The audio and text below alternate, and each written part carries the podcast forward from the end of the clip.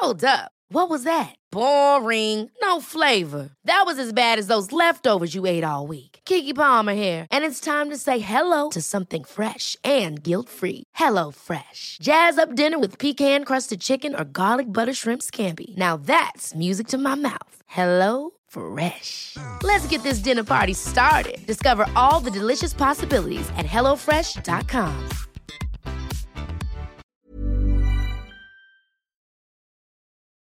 Geknebelt und an ein Kreuz gefesselt wird sie geschlagen. Drei Tage lang bekommt sie weder zu essen noch zu trinken. Schließlich stirbt die junge Frau, alles im Namen des Glaubens.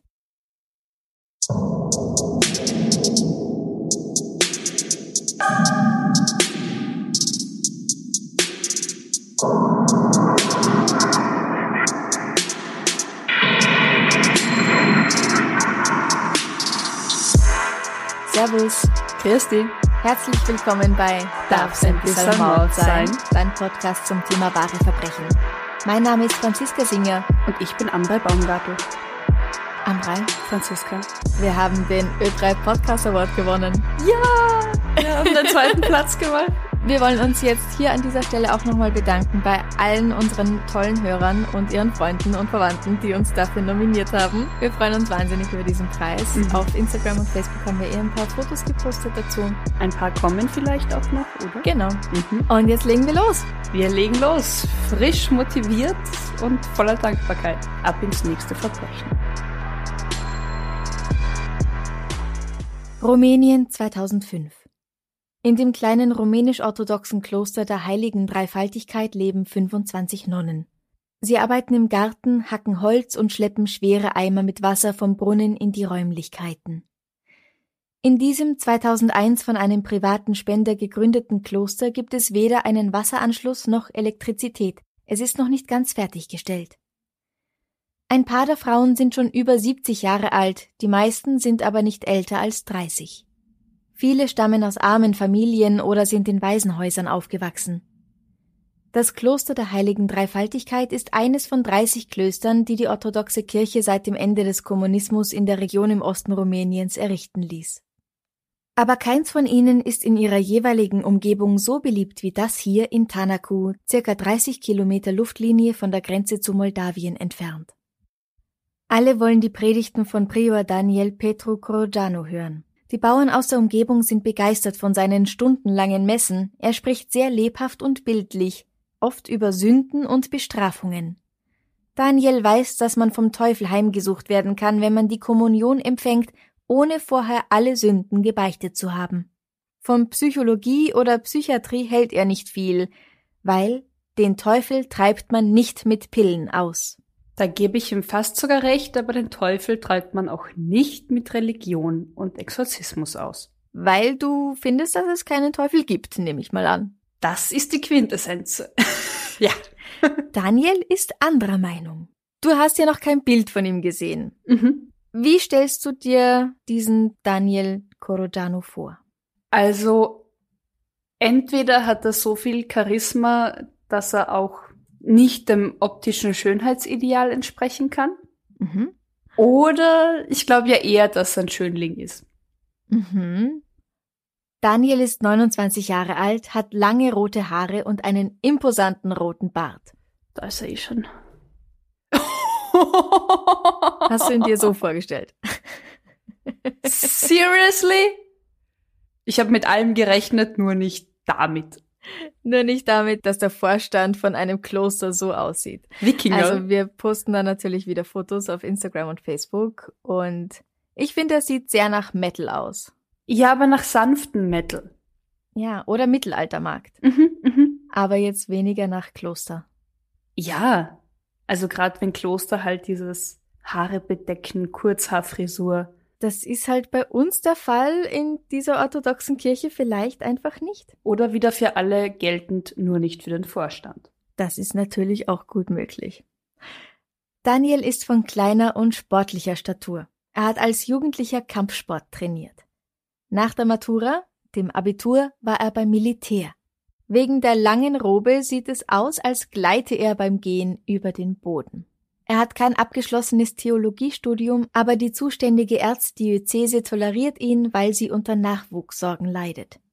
Anfang 2005 tritt die 23 Jahre alte Irina Kornitsch als Novizin in das Kloster ein. Im Juni wird sie gefesselt und geknebelt an ein Kreuz gebunden. Sie bekommt weder zu essen noch zu trinken und wird in regelmäßigen Abständen geschlagen. Am Morgen des 15. Juni 2005 ist sie in einem so schlechten Zustand, dass die Rettung gerufen wird. Die junge Frau stirbt noch auf dem Weg ins Krankenhaus. Alles, was Pater Daniel dazu zu sagen hat, ist Sie war krank und besessen. Wir haben einige Messen gelesen, um den Bann zu brechen. Gott hat ein Wunder an ihr getan. Irina ist endlich frei von allem Bösen. Es ist Gottes Wille, dass sie gestorben ist. Aha, also Exorzismus. Ja, ganz richtig. Fall zu Ende. Nein, okay, starten wir von vorne. Wie kam es dazu? Wer ist sie? Sehr gerne. Irina Maricika Kornitsch wird 1982 geboren. Als sie noch ein kleines Mädchen ist, werden sie und ihr Bruder Vasile in das Waisenhaus in Borlat gebracht. Ihre Eltern können sich nicht mehr um die beiden kümmern, der Vater hat sich nämlich vor ihren Augen erhängt und die Mutter ist mittellos und alkoholabhängig. Wow. Ich habe so ein bisschen das Gefühl, dass nach den Familienverhältnissen in ein Waisenhaus in Rumänien zu kommen, ist so wie vom Regen in die Traufe. Mhm. Also ich habe keine Ahnung, wie Waisenhäuser in Rumänien sind oder waren, aber klischeemäßig sehr furchtbar, oder? Ja, leider stimmen die Horrorgeschichten, die man darüber gehört hat. Um Herrscher über ein möglichst großes Volk zu werden, hat Nicolae Ceausescu, der zwischen 1965 und 1989 der neostalinistische Diktator der Sozialistischen Republik Rumänien ist, seinen Untertanen nämlich jede Form der Empfängnisverhütung und natürlich auch die Abtreibung verboten. Das führt zu zigtausenden ungewollt geborenen Kindern, die von ihren zumeist äußerst armen Eltern oft direkt nach der Geburt in der Klinik zurückgelassen oder später vor der Tür einer Kirche oder eines Waisenhauses abgesetzt werden. Unter unmenschlichen Bedingungen müssen die Kinder dann in den staatlichen Waisenhäusern dahin vegetieren. Das sind zwar oft verlassene Schlösser, aber es geht ihnen überhaupt nicht gut dort. Sie sind unterernährt und oft krank und müssen ohne Heizung und ohne Zuwendung leben. In manchen Heimen soll die jährliche Sterblichkeitsrate bei 50 Prozent gelegen haben. Auch im Waisenhaus in Barlat ist das nicht anders. Die Kinder hungern, werden geschlagen und misshandelt. Viele werden auch für Kinderpornografie missbraucht. Sowohl Geld als auch Nahrung, Spielzeug, Kleidung und andere Spenden werden von der Leitung oft unterschlagen und erreichen die Kinder nie. Als Irina in die Pubertät kommt, lernt sie ihre Brüste zu verstecken, um den Männern und Burschen nicht ins Auge zu fallen. Ihre Freundschaft zu Paraskiva Angel, kurz Kiza, einem anderen Mädchen aus dem Waisenhaus, bekommt einen sadomasochistischen, erotischen Touch, wobei Irina aber immer wieder äußerst homophobe Äußerungen von sich gibt. Zusammen hören sie Songs von der Band Enigma an und peitschen sich dabei die eigenen Rücken blutig. Sie stellen sich dabei vor, dass sie Mönche im Mittelalter sind. Ich schickte kurz den Link zu so einem Lied von dieser Band, kennst du ganz bestimmt? Mhm.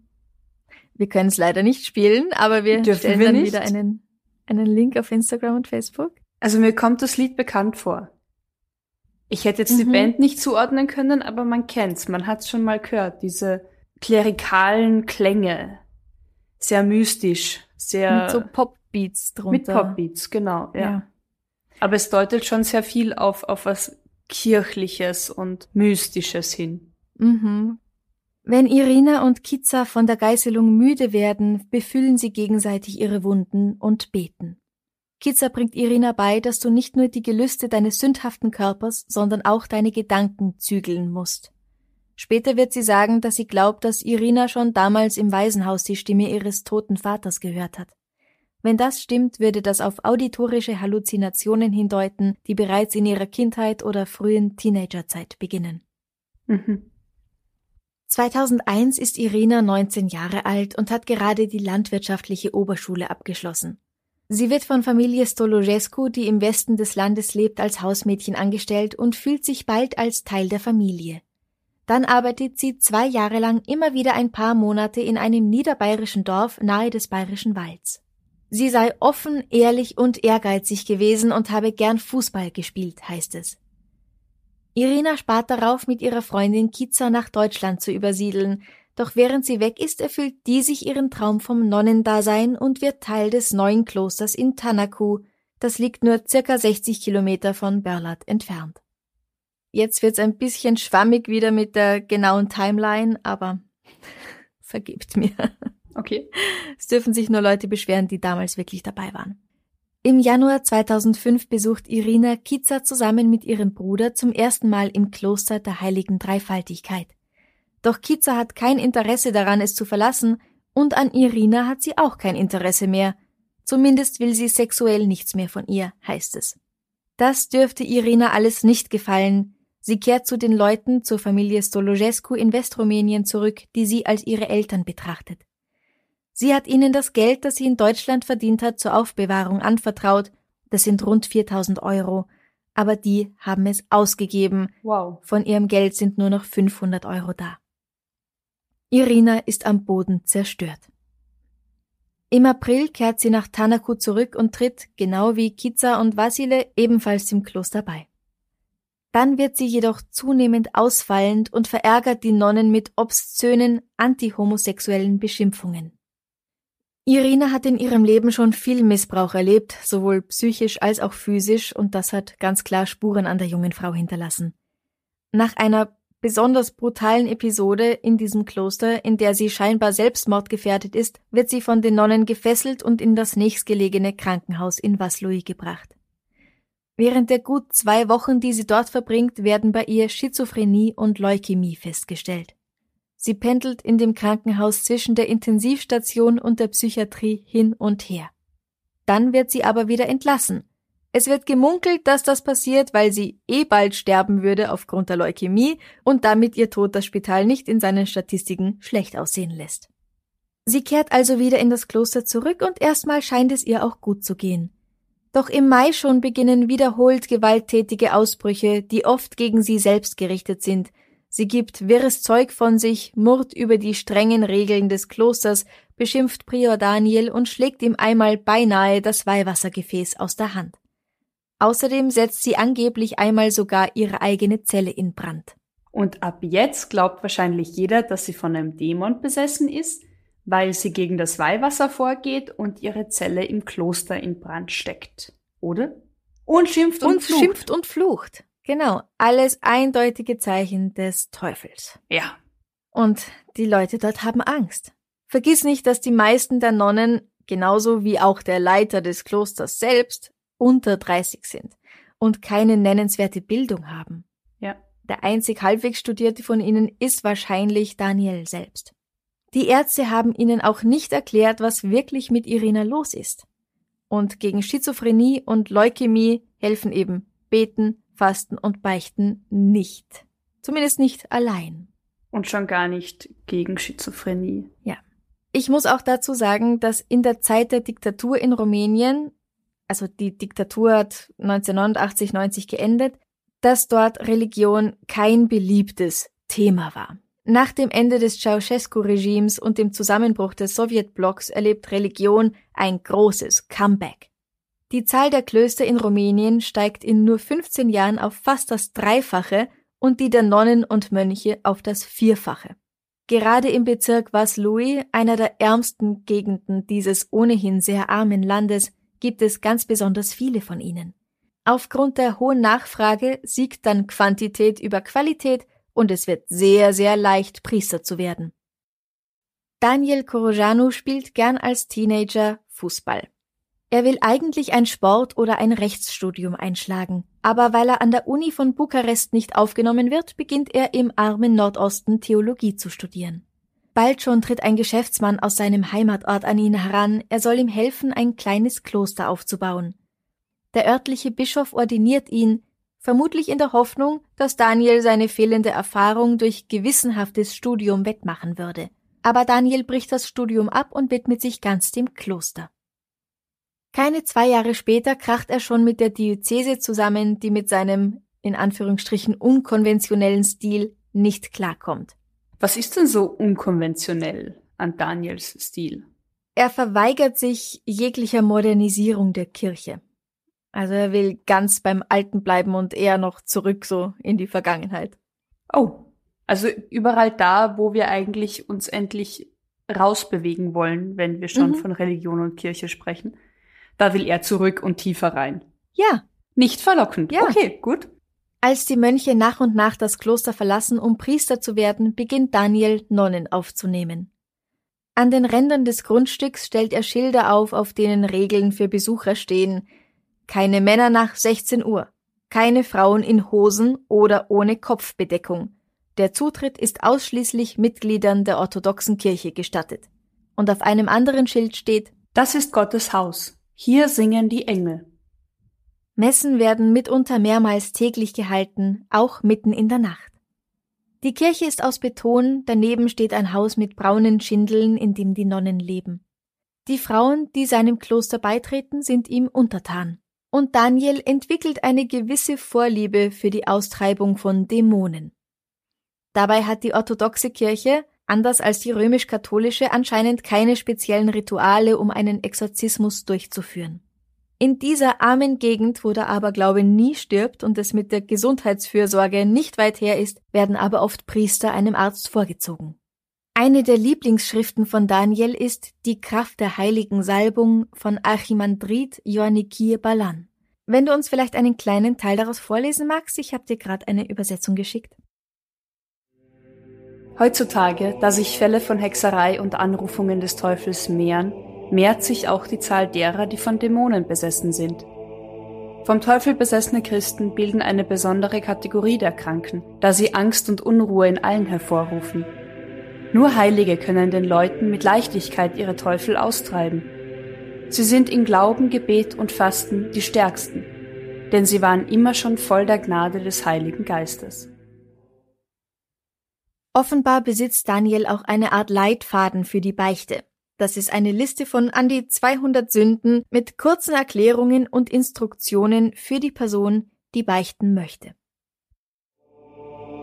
Ich habe erklärt, dass Gott mir nicht vergeben wird, dass ich zu voll der Sünde bin und in die Hölle kommen muss. Ich habe an Gottes Hilfe und Erbarmen gezweifelt. Ich habe Diener, Arme, Waisen, Witwen, Machtlose unterdrückt. Ich habe, ich habe Mitmenschen spirituell und körperlich Ich habe verletzt. die Sünde des Onans begangen. Ich habe allein oder mit anderen Männern ich und bin zu spät zur Kirche als Beischlaf mit dem Teufel bekannt. Ich habe stolz auf mich Ich habe die Messe noch vor ihrem Ende ohne Ich habe am Tag des Herrn gearbeitet. Ich gebe zu, ich nach dieser Liste habe ich auch gesündigt. Vor allem am Tag des Herrn zu arbeiten. Das ist bei Selbstständigen ja immer so eine Sache. Für die Sünde des Onans allein, also für Selbstbefriedigung, erhält Irina die Strafe von 100 Kniefällen. Um Buße zu tun, soll sie 80 Tage lang bei Wasser und Brot fasten, beten und 1000 Kniefälle machen. Irina kommt also in eine ultrareligiöse Gemeinschaft mit einem starken Anführer hinein, der nichts von Modernisierungen wissen will und ehrlich an dämonische Besessenheit glaubt. Was echt eine scheiß Kombi ist. Also ich meine, Schizophrenie kann ja durch eine Vielzahl von Faktoren ausgelöst werden. Also zum Beispiel großer Stress und traumatische Situationen gehören da ja auch dazu. Mhm. Und es klingt ja auch ganz so, als ob Irina all das in diesem Frühjahr 2005 erlebt. Und dann plötzlich noch dieser intensive Kontakt mit der christlich-orthodoxen Religion in dem Kloster. Das kann ja auch ein Auslöser gewesen sein. Definitiv. Und bevor jetzt Leute sagen, christlich-orthodoxe Religion ist ja eigentlich ganz was anderes mit dieser Form der christlich-orthodoxen Religion in diesem Kloster. Ja. Weil du sagst dir selbst, dass Daniel da sehr unkonventionell in seinen Richtlinien war. Ja, und sehr, sehr, sehr streng. Ja. Es ist ja alles immer eine Auslegungssache für sich persönlich, aber bei ihm geht's sehr streng zu. Und du hast absolut recht, schizophrene Psychosen können dadurch auftreten, dadurch ausgelöst werden. Also schon durch diesen plötzlichen intensiven Kontakt mit Religion allein, einfach weil der Glaube dir abverlangt, anders zu denken ja. und in Frage zu stellen, was wahrhaftig möglich ist oder unmöglich. Ja. Einfaches Beispiel kennt jeder, Jesus geht über das Wasser realistisch geht das der nicht. Der brennende Dornbusch. Ja. Ja, der brennende Dornbusch, ja. Aber plötzlich wird darüber gesprochen, dass das alles tatsächlich passiert und wahr ist.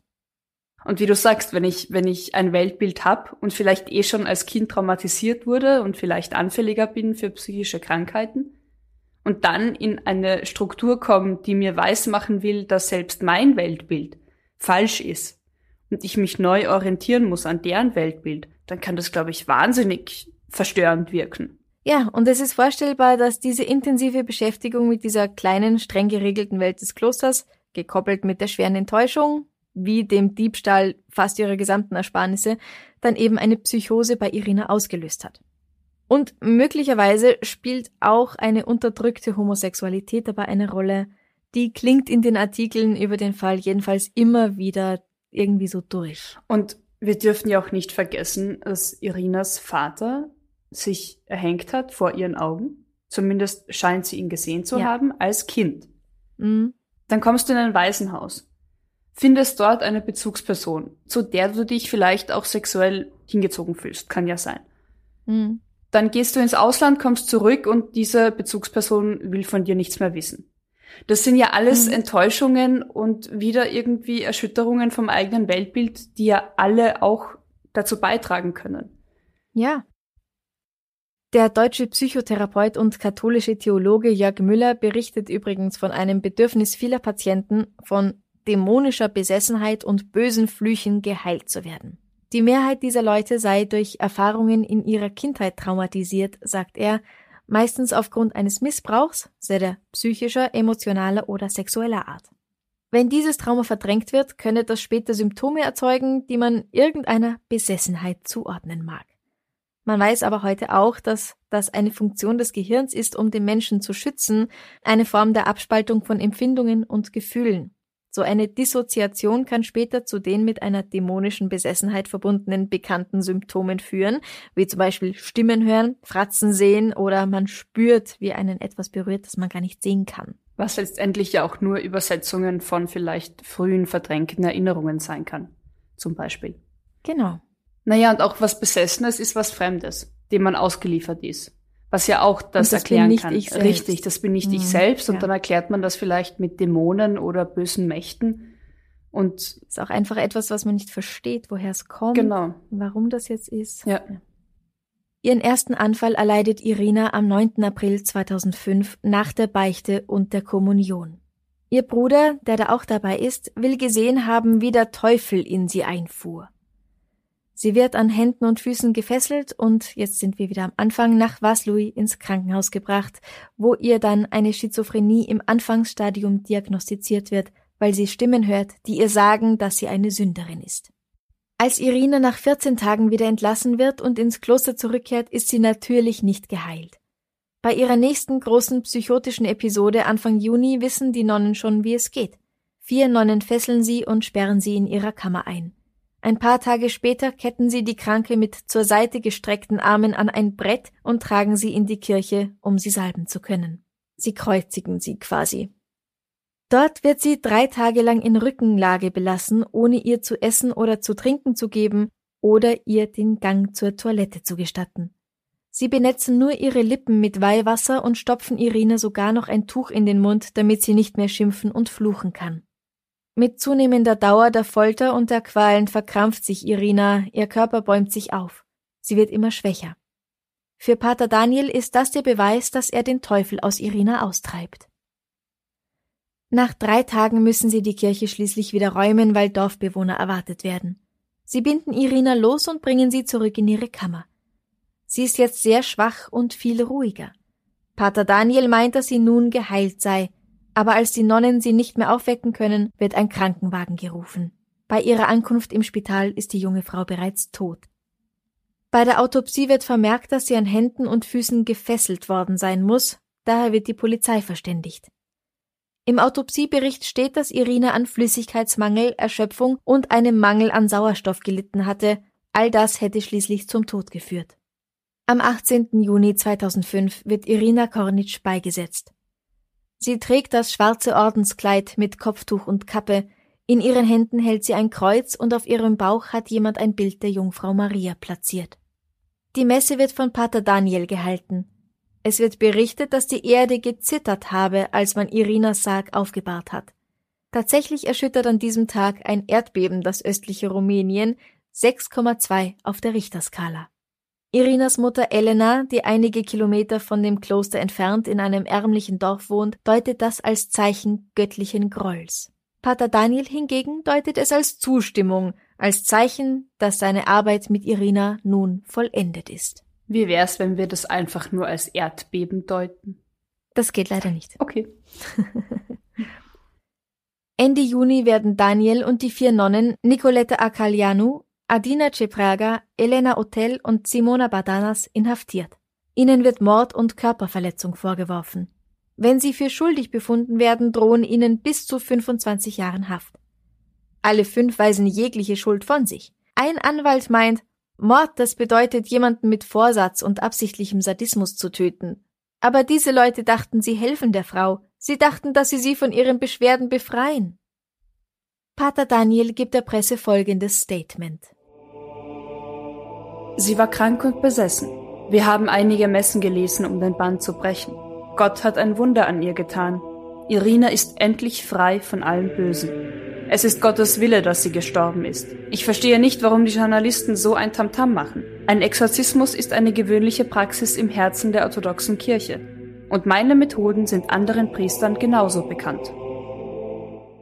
Er sagt auch, ich halte mich für nicht schuldig, weil Irina Kornitsch nicht gestorben ist, weil wir sie eingesperrt haben. Wir haben sie gefesselt, weil sie um sich geschlagen und sich dabei selbst verletzt hat. Und das hätte noch zu ihrem Tod geführt. Ich gebe zu, dass ich sie gefesselt und ein Handtuch in ihren Mund gesteckt habe und sie fünf Tage so verbracht hat. Ich gebe zu, dass ich ihren Mund mit Klebeband zugeklebt habe, wenn sie an der Messe teilgenommen hat, weil ich nicht wollte, dass sie die Zeremonie unterbricht. Vier Nonnen haben mir geholfen, sie anzubinden und haben sie tagelang bewacht. Sie haben versucht, ihr Wasser und Nahrung zu geben, aber sie wollte nichts. Sie hat nur Weihwasser angenommen. Das war die beste Lösung für sie, weil sie sich von ihrer dauernden Erregung erholen musste. Mein größter Fehler war, dass ich den Krankenwagen rufen ließ, als sie sich nicht mehr bewegt hat. Hätte ich das nicht getan, würde es ihr heute gut gehen. Sie befand sich in der letzten Stufe des Exorzismus, und es ist ganz normal, dass eine vom Dämon besessene Person ohnmächtig wird, wenn die Gebete enden.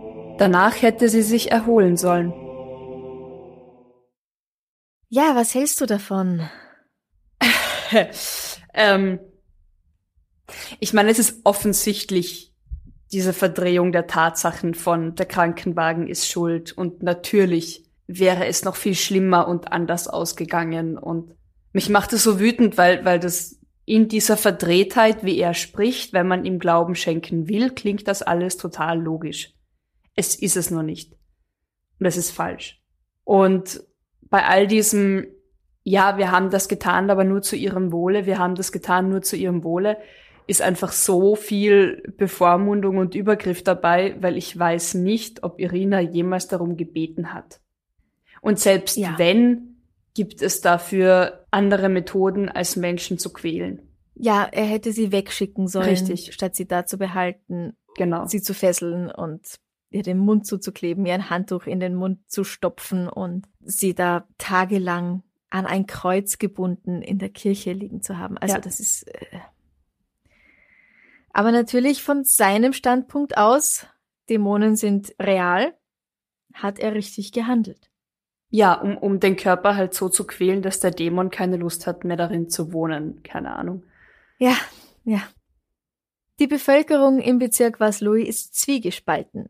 Manche finden, dass Mord absolut übertrieben sei als Anklage, es wäre höchstens Totschlag gewesen, schließlich wäre Irinas Tod ein Unfall gewesen. Andere meinen, sie hätten nun selbst Angst, ein Kloster zu betreten, weil was, wenn ihre eigenen Krankheiten, wie zum Beispiel Epilepsie, dort als dämonische Besessenheit gedeutet würden? Am 27. Juli 2005 werden die fünf Angeklagten bis zu Beginn des Prozesses wieder freigelassen.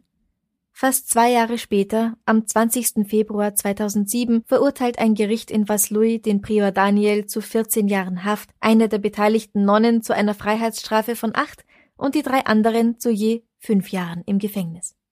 Außerdem werden sie alle von der orthodoxen Kirche exkommuniziert. Daniel ist überzeugt, dass sie alle freigesprochen worden wären, wäre der Druck durch die internationale Berichterstattung nicht gewesen. Während Irinas Bruder Vasile davon überzeugt ist, dass er gesehen hat, wie der Teufel in sie gefahren ist, sind ihre anderen Verwandten davon überzeugt, dass das Schwachsinn ist. Ihr Großonkel findet, dass die, die diesem guten Mädchen das angetan haben, selbst gekreuzigt werden sollten. Ihre Mutter Elena hat erst in den Nachrichten von Irinas Tod erfahren. Wow. 2014 gibt es übrigens eine neue Erkenntnis in diesem Fall. Der Gerichtsmediziner stellt fest, dass die eigentliche Todesursache eine Überdosis Adrenalin gewesen ist. Ihr wären bei der Fahrt im Krankenwagen nämlich sechs Ampullen davon verabreicht worden. Warum das beim Prozess damals unter den Tisch fallen gelassen worden wäre, versteht er selbst nicht. Mhm. Also, eventuell hat Daniel recht, wenn er sagt, wir haben sie nicht umgebracht, sondern die Leute im Krankenwagen haben sie umgebracht. Ich meine, dass es dazu gekommen ist, dass es einen Krankenwagen brauchte, dafür ist noch immer er und das Kloster verantwortlich. Absolut. Aber, und sie hätten ja, bestimmt klar. auch weitergemacht, weil ihre Dämonen wären zurückgekehrt. Die Schizophrenie hört nicht auf damit. Richtig, sie war einfach körperlich erschöpft und ausgehungert und äh, gefoltert und deswegen ruhig. Ja, und halb verdurstet. Ja. Alle befinden sich heute wieder auf freiem Fuß. Auch Daniel musste nur zwei Drittel seiner Haftstrafe absitzen. Er lebt nun in einer Einsiedelei. Das Kloster wird heute nur noch von Männern bewohnt, mit dem früheren Leiter wollen die Mönche nichts zu tun haben. Verständlich. Ja, durchaus, durchaus. Irinas Tod und die Erkenntnis, dass Pater Daniel zum Priester geweiht wurde, ohne sein Studium zu beenden, haben immerhin zu strengeren Regeln in der rumänisch-orthodoxen Kirche geführt, was den Eintritt in ein Kloster betrifft. Diese Regeln beinhalten heute auch einen psychologischen Test. Das ist spannend. Das ist gut. Also auch für alle Novizinnen und jeder, der eintreten will? Ja. Der muss psychisch gesund sein, um eintreten zu dürfen. Ja, oder zumindest seine Pillen nehmen. Okay. Irina Kornic wäre heute 39 Jahre alt. 2012 erschien Jenseits der Hügel, ein rumänisch-französisch-belgisches Filmdrama das auf den Umständen von ihrem Tod basiert und auch am Internationalen Filmfestival in Cannes ein paar Preise gewonnen hat, unter anderem für beste Hauptdarstellerin und bestes Drehbuch. Und 2017 kam der Horrorfilm The Crucifixion heraus, der auch auf diesem Fall basiert. Aber wie gesagt, Horrorfilm, also. Sehr reißerisch und. Ja, dafür eignet sich ein Exorzismus. Ausgezeichnet, ja. ja. Eigentlich müsste man ja meinen, ein Exorzismus sei ein dunkles Stück Vergangenheit, das in einer aufgeklärten Welt wie unserer gar keinen Platz mehr haben sollte, oder? Ach, ähm, könnte man hoffen. Die Realität sieht anders aus. Es kommt immer wieder zu angeblichen Dämonen- oder Teufelsaustreibungen, mitunter mit äußerst dramatischem Ausgang. 2004 kommt in Belgien bei einer islamischen Variante des Exorzismus bei einer Entzauberung eine 23-jährige Frau ums Leben, nachdem die Täter sie stundenlang gewürgt, unter Wasser getaucht und geschlagen haben. Ihr Ehemann und ein Mittäter werden 2012 zu neun Jahren Haft verurteilt, fünf weitere Beteiligte, darunter drei Frauen, erhalten Haftstrafen von drei und fünf Jahren auf Bewährung. Ebenfalls im Jahr 2004 ersticht in den USA, in Atlanta, Georgia, ein Ehepaar seine sechsjährige Tochter, um ihre Dämonen auszutreiben. Das Kind wird mit tödlichen Verletzungen in einem Motel gefunden, um sie herum liegen Dutzende ausgerissene Bibelseiten. Die Eltern werden wegen Mordes verurteilt. 2012 legen sich sieben Verwandte eines knapp dreijährigen Mädchens in Malaysia bei der Zeremonie gemeinsam auf das Kind drauf und halten es so 20 Stunden lang unter einer Decke fest, um böse Geister zu vertreiben. Das Mädchen stirbt, die Eltern erhalten nur eine Geldstrafe. In Deutschland hat es seit dem Fall Anneliese Michel 1976 keine offiziellen Exorzismen mehr gegeben, aber inoffizielle Teufelsaustreibungen werden trotzdem teils auch von Priestern vorgenommen. Auch wenn heute vorgeschrieben ist, dass katholische Priester bei der Begutachtung auch Ärzte und Psychiater hinzuziehen müssen, um festzustellen, ist das tatsächlich ein Dämon, ist das tatsächlich der Teufel oder ist es vielleicht nur zum Beispiel Schizophrenie? Ja. Der aktuellste mir bekannte Todesfall durch Exorzismus in Deutschland ist aber 2015 geschehen, und zwar ist da am 5. Dezember eine damals 41-jährige Koreanerin von Familienangehörigen im Verlauf einer spirituellen Teufelsaustreibung in einem Zimmer des Hotels Intercontinental in Frankfurt am Main erstickt. Die Frau hätte wiederholt, ich bin der Teufel, ich bringe euch alle um, geschrien und um sich gebissen. Auch in Korea ist der Glaube an böse Geister weit verbreitet und so eine Austreibung ist normaler, als du und ich uns das vorstellen können. Also es ist nicht an der Tagesordnung, aber wir können uns nicht vorstellen, dass das auch nur irgendwie normal ist, wenn ich mhm. die so anschaue. Und ja, für manche ist das eben sehr real. Ich finde es halt bei all diesen Geschichten so traurig, weil das sind alles die Personen, bei denen der Dämon, der Teufel ausgetrieben wird, das sind alles kranke Menschen, traumatisierte Menschen, irgendwie Menschen, ja. die Hilfe brauchen. Und zwar Hilfe im Sinne von Verständnis und nicht im Sinne von, ich bind dich wo fest, ich leg mich auf dich drauf, ich, ich bestrafe dich noch mehr für dein Sein. Ich stopf dir einen Kleiderbügel in den Rachen. Richtig. Weil alles, was so, wer auch immer das auch nur ansatzweise kennt, dass man mal depressiv ist oder sich schlecht fühlt oder wie auch immer, die Menschen wissen ja, dass irgendwas mit ihnen nicht stimmt, unter Anführungszeichen. Und das Letzte, was dann dabei hilft, ist, dass andere Menschen sagen, du bist vom Teufel besessen, wir müssen dich bestrafen, wir müssen dir das austreiben, wir, wir foltern dich. Was es braucht, mhm. ist Verständnis und professionelle Hilfe. Ja, professionelle Hilfe. So wichtig. Und nicht nur Menschen, die dann dagegen gehen und dich oder deinen Körper bestrafen und dir noch mehr Leid zufügen. Ja. Jetzt würde natürlich so ein Priester sagen, aber ich bin doch professionelle Hilfe. Weil Dämonen sind real. Mein Exorzismus an dir ist meine professionelle Hilfe für dich. Weißt du, was mich interessieren wird? Ob irgendjemand einen Exorzismus, also irgendein Opfer eines Exorzismuses, den überlebt hat und tatsächlich total geheilt wurde. Jemals. Und totaler Fan davon ist und sagt, würde ja, ich jederzeit wieder machen? Richtig. Zeig mir Beispiele, weißt du, weil das ist wieder so grenzwertig, finde ich, wie mit das mit diesen Betrügern und wem es hilft. Zeig mir jemanden, der sagt, okay, mein Exorzismus war einfach als Beispiel 17 Stunden durchgehend meditieren, mir wurde körperlich kein Schaden zugefügt und seitdem bin ich wie neu geboren. Wenn mhm. das Exorzismus ist, go for it.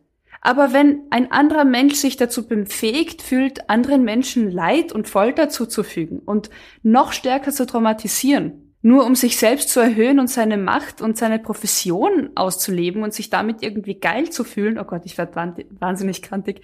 Sie ähm, machen es ja nicht, um sich geil zu fühlen. Sie machen Naja, ja, ja, ja, ja. Offiziell. Also ich könnte tatsächlich, ich könnte keinen Exorzismus durchführen, weil mir der Mensch zu sehr leid tun würde. Aber du glaubst ja auch nicht daran, dass es Teufel und Dämonen gibt. Das stimmt. Tja. Tja. da ist der Haken. Nein, also eben, ich, ich meine, was du dieses, dieses, wenn du sagst, wenn dann ein Priester sagen wird, das ist ja meine professionelle Hilfe, ist es denn Hilfe? Zeig mir einen ja. Fall, wo es erfolgreich und gut gegangen ist. Also, lieber Hörer, liebe Hörerin. Wenn du so ein Fall bist, Mann, okay. Ja, wenn bei dir ein Exorzismus durchgeführt worden ist und du sagst, geil, war voll klasse, ich würde es jederzeit wieder machen. Auf Yelp ähm, mit fünf Sternen empfohlen. Schreib uns. Darf's ein bisschen at gmail.com. Und ansonsten würde ich sagen, mach mal noch was Schönes zum Abschluss. Mach mal was Schönes zum Abschluss, oder? Einen Podcast zu produzieren kostet sehr viel Zeit, Energie und auch Geld. Darum würden wir uns sehr über deine Unterstützung freuen. Geh auf steadyhq.com slash darf sein Mord sein und werde unser Komplize. Das geht schon ab 2,50 Euro im Monat. Oder schick uns ein Trinkgeld über co-fi.com slash darf sein Mord sein. In unserem Shop auf Spreadshirt findest du T-Shirts, Tassen und Pullover, unter anderem mit dem Aufdruck Suchst du Logik? Alle Links findest du natürlich auch auf unserer Homepage www.darfseinbissalmordsein.com. Ich knüpfe jetzt einfach mal an letzten Mittwoch an und frag dich, natürlich zweiter Platz beim Podcast Award ausgenommen. Was war bisher mit eins deiner größten Erfolgserlebnisse? In meinem Leben? Ja. Schuhe zu binden ist auch okay. Au. Ähm. Also. du fragst immer nach so Superlativen. Ähm, was ist ein schöner Erfolg für dich in deinem Leben gewesen? Danke. Ja, wo du sagst, Schuhe zu binden. Ähm, es hat mich tatsächlich sehr stolz gemacht, als ich die Uhr lesen konnte. Mhm. Hat mir mein Großvater beigebracht. Und wenn ich dann einen Klassenkameraden gesehen habe in der Volksschule, der eine digitale Armbanduhr hatte, dann habe ich, hab ich mich ganz toll und großartig gefühlt und so auf den herabgeblickt, weil ich konnte ja schon die echte Uhr lesen. Das Ziffernblatt. ja, ich konnte das Ziffernblatt entziffern mhm. und habe keine digitale Anzeige gebraucht. das war so ein Highlight in meinem jungen Leben. Und bei dir? Ich, ich wünsche dir sehr, dass das nicht das einzige Highlight eines. Eines, ja, ja. Aber es sind doch, ich finde auch, es sind so in den jungen Jahren sind diese kleinen Erfolgserlebnisse viel prägnanter und bleiben viel länger in Erinnerung, oder? Ja. Und ich meine, den Podcast Award hast du ja schon gesagt. Ja, der ist ja natürlich. Den ähm, konnte ich jetzt nicht nennen. Genau. Also bei dir ein Erfolgserlebnis in deinem jungen Leben? Ein Erfolgserlebnis, ich bleib circa in dem Alter, wo du, glaube ich, äh, unterwegs okay. warst. Wo ich gemerkt habe, dass ich stark bin. Mhm. Wir hatten halt Stühle im Esszimmer und da war mal ein Stuhl im Arbeitszimmer und ich habe ganz stolz diesen Stuhl zum Essen vom Arbeitszimmer ins Esszimmer getragen. Und ich weiß damals noch, ich war kleiner als der Stuhl. Also war das, war der Stuhl echt schwer. Und ich habe den ganz allein gepackt und mhm. ins Esszimmer getragen. Und ich kann mich einfach noch so an dieses Gefühl erinnern, wie stolz ich war, diesen, mhm. diesen Stuhl da allein darüber gebracht zu haben. Super. Mhm lobe ich dich heute noch dafür, dass du das geschafft hast. Ah, ich lobe mich gerade eher dafür, dass ich nicht mehr es mir beweisen muss und selber Waschmaschinen und Bierfässer schleppe, sondern ja. Hilfe sucht dabei.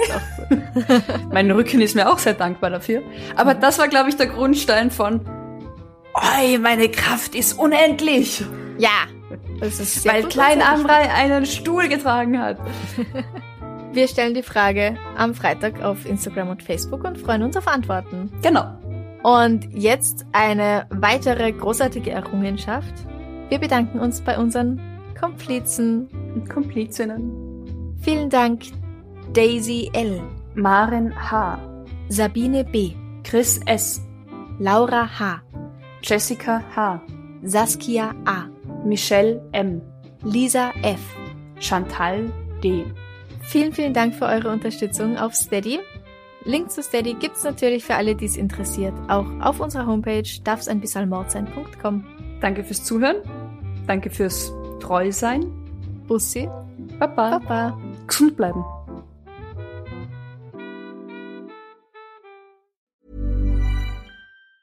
Ever catch yourself eating the same flavorless dinner three days in a row?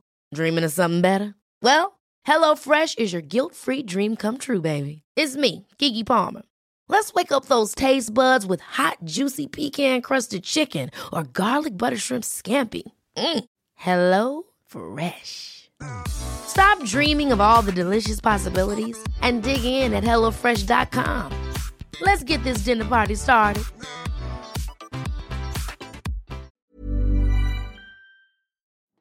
Liebe findet den unterschiedlichsten Ausdruck quer durch die Geschichte. Doch ist es wirklich immer Liebe? Lasst uns über Sex sprechen, von skandalösen Stories aus der Antike über die Geschichte von Fetischen bis hin zu den unanständigen Geheimnissen berühmter Personen. Bei Liebesgeschichte gehen wir der Entwicklung der menschlichen Sexualität auf den Grund. Unterhaltsam, lehrreich und im besten Sinne des Wortes tabulos stellt Franziska Singer, das bin ich, jede Woche die Frage, wer, wann, mit wem und wie. Wer Liebesgeschichte überall, wo es Podcasts gibt.